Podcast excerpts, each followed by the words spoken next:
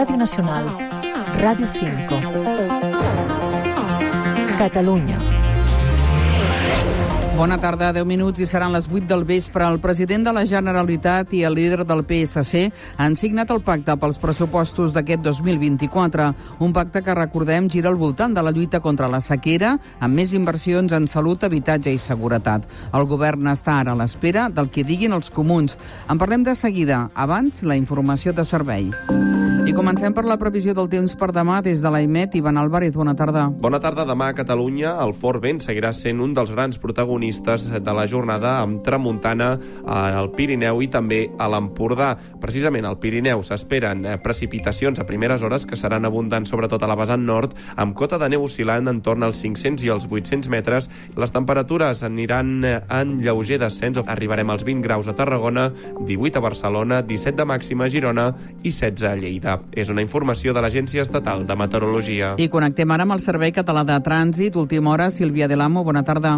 Bona tarda de nou des del Servei Català de Trànsit. Eh, continuem parlant d'aquestes manifestacions eh, de pagesos a la demarcació de Girona i de Lleida que estan afectant a vies importants com són la P7, per exemple, i la Nacional 2 a Girona i en el cas de les de Lleida també afecten a vies com, per exemple, les també A2, AP2, Nacional 2 i per tant cal tenir en compte perquè passaran la nit, sembla que no només serà el dia d'avui, sinó potser demà i fins i tot algun altre dia, i fa això que totes les vies que voregen aquestes, aquests talls vagin molt carregades i per tant cal preparar-se al viatge i sobretot per minimitzar problemes. Pel que fa a l'àrea metropolitana va tornant a poc a poc a la normalitat, però encara parlem de l'altitud a les dues rondes, tot i que amb tendència a anar millorant, i a la C31 i la C58, amb dues a la part nord dels accessos a l'àrea metropolitana, també amb algun punt de l'altitud. Això és tot. Bona tarda. Gràcies. Salutacions a Marc Willi a les vies de so i de qui us parla Rosa Quitlet. Comencem. Catalunya.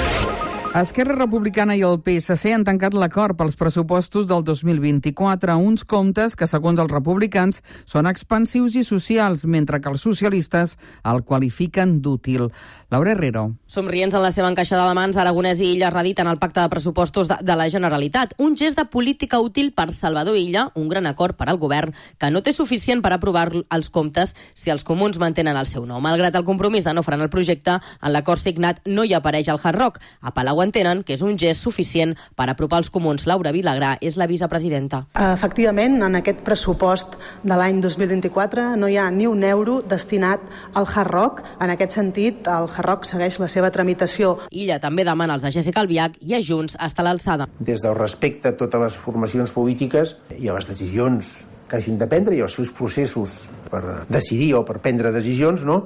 sí que faig una crida a tothom a estar a l'alçada. No? Els comptes contemplen 1.000 milions per combatre la sequera, un 10% més per educació, 144 milions per atenció primària o 4.000 habitatges més d'ús social. Demà el govern els aprova en Consell Executiu i, si tot va bé, es podrien aprovar al Parlament definitivament durant el mes d'abril. Gràcies, Laura. Com han sentit, els pressupostos necessiten encara més suport per sortir endavant i els comuns continuen situant el Hard Rock com una línia vermella. Helena Garcia, bona tarda. Els comuns implacables, bona tarda. El VIAC exigeix el rebuig públic d'Aragonès al pla director urbanístic del Hard Rock com a condició imprescindible per negociar els pressupostos i s'espolsa la pressió. Govern Plaja Esquerra Vilalta perquè aixequin el veto. Una vegada el govern prenga la decisió de descartar aquest PDU, nosaltres estem disposades a entrar a negociar. No hi ha ni un euro destinat en els pressupostos al Hard Rock. No és el moment de quedar-se enrocat. D'on no s'aixequen els comuns és de la taula i apuraran fins a la primera votació dels comptes previsible el 15 de març març. El govern sap el que ha de fer perquè no presentem l'esmena a la totalitat. En triangulació, Aracoixa, Generalitat Moncloa, Barcelona i l'oposició a la càrrega, independentista Junts, CUP, Sales, Empordanès. Aquest intercanvi de cromos és una actitud sucursalista. Esquerra ha llançat per la borda la legislatura i ha agafat del bracet el Partit Socialista més de dretes de la història. I les dretes, a Perilla, Ciutadans, PP Vox, Carrizosa, Fernández García. El salvador del separatismo. El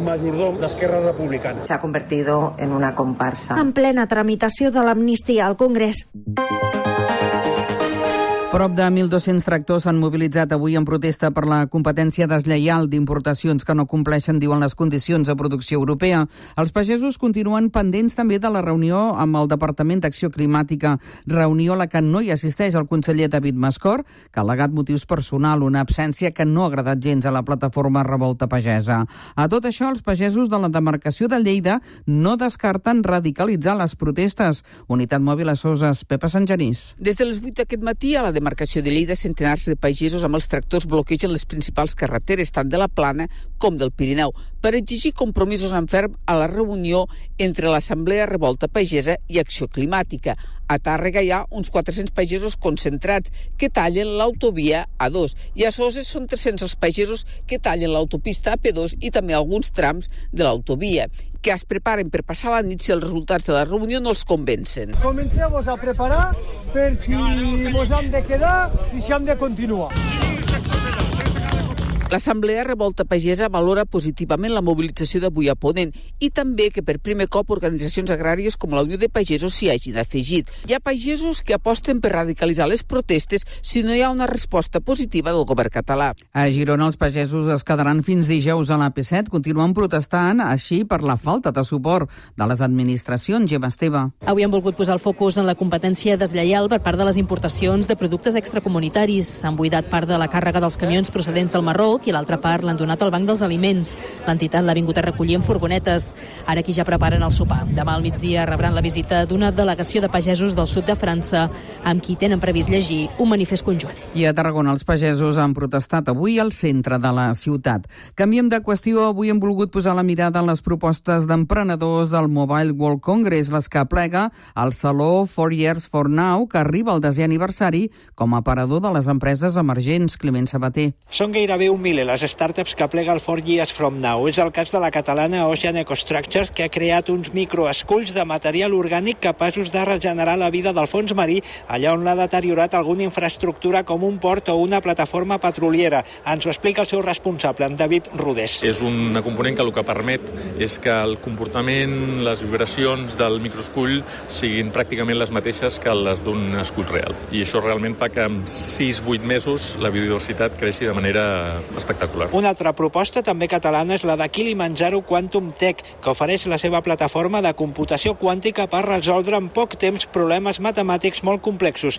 Totes dues startups catalanes han sigut seleccionades entre les cinc finalistes als premis For Years From Now. I un darrer punt abans dels esports. A partir de mitjans de març, el preu del lloguer deixarà de ser lliure. Afectarà els nous contractes de lloguer dels 140 municipis de Catalunya amb declaració de mercat tensionat. Miguel Pelayo. Quan entri en vigor estarà prohibit que el preu d'un contracte nou sigui més car que l'anterior i qui tingui 5 habitatges o més en propietat dins de l'àrea tensionada haurà de baixar obligatòriament el preu. Des de l'Ajuntament de Barcelona valoren molt positivament aquesta regulació que beneficiarà unes 200.000 famílies.